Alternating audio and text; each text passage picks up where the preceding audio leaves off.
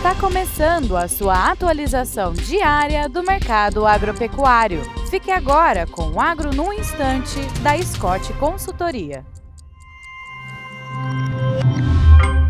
Olá, aqui é Nicole Santos, analista de mercado da Scott Consultoria, e hoje estamos aqui para mais um Agro no Instante.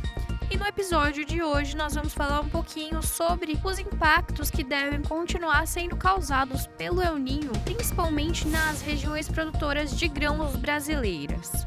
Então, o esperado para dezembro é de que tanto no centro-oeste quanto no sudeste a precipitação ela deva ultrapassar os 50 milímetros, só que para Mato Grosso e Mato Grosso do Sul são esperadas apenas pancadas de chuva esparsas durante o período. E nesses estados do centro-oeste, por conta do menor volume precipitado que a gente tem visto até o momento e também das altas temperaturas, então pela combinação de baixa precipitação e altas temperaturas, que são consequências do El Ninho, muitos produtores ainda não conseguiram realizar a semeadura da soja e culturas que dependem da chuva devem continuar sendo impactadas, já que bons volumes de, de chuva devem chegar na região somente entre janeiro e fevereiro.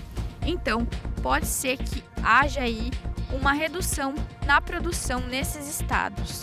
Fica ao produtor de grãos um alerta para se planejar de acordo com as condições climáticas esperadas aí para o período. Espero vocês no próximo Agro no Instante. Até mais!